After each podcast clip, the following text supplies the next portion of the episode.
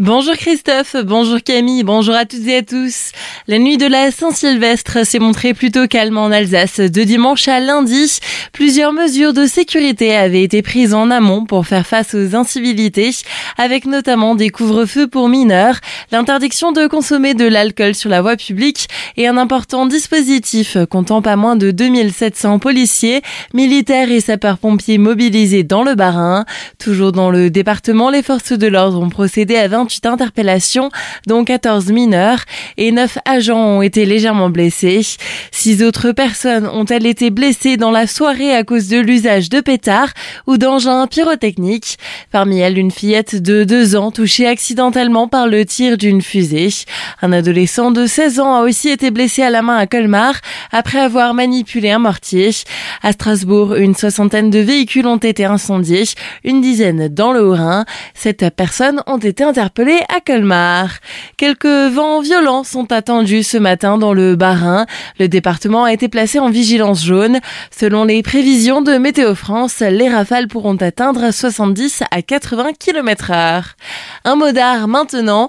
Le musée Unterlinden de Colmar continue son programme jeunesse pendant ce premier mois de l'année 2024 grâce à son programme de Happy Family. On en parle avec Sueva Lenôtre, responsable du service des publics au musée. Est au micro de Thibaut Kempf. Le dimanche 21 janvier, on aura la chance d'accueillir toujours pour le Happy Family Seigne, qui est à la fois artiste, typographe, illustratrice, qui a réalisé les illustrations de l'exposition 170 ans, l'exposition anniversaire du musée. Et je tenais à l'inviter cette fois-ci pour qu'elle puisse œuvrer avec les familles à ce joli passage entre l'écriture et l'image. Et chaque mercredi, nous proposons des activités, les C mercredis, à réaliser en famille, souvent avec ce qu'on a à la maison. Euh, donc elles sont postées assez tôt dans la journée pour qu'on ait euh, le temps de préparer son petit atelier. Concernant les activités, c'est mercredi. Ça se passe sur la page Facebook du musée. Et cette semaine encore, deux voyages sous terre vous sont proposés dans le Val d'Argent. La ZEPAM vous propose de découvrir ces mines autrement avec deux visites éclairées à la bougie à l'écoute de contes anciens. La première visite proposée s'appelle Ombre et Lumière à la mine Saint-Louis Eisenture.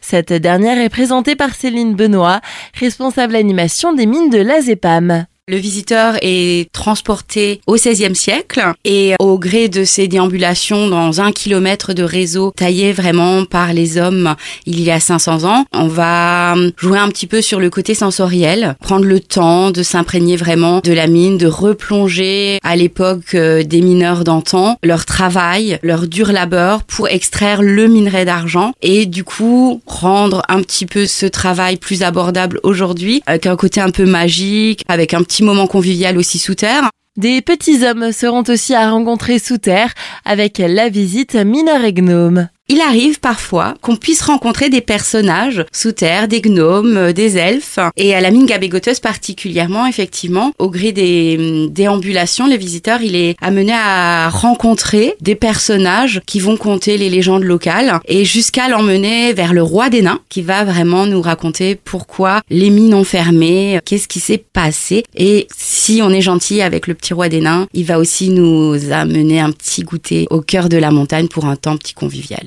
Ces visites sont proposées jusqu'à ce samedi 6 janvier. Le tarif plein est de 18 euros. Informations et réservations sur le site internet azepam.org. Et voilà pour ce premier journal local de l'année 2024.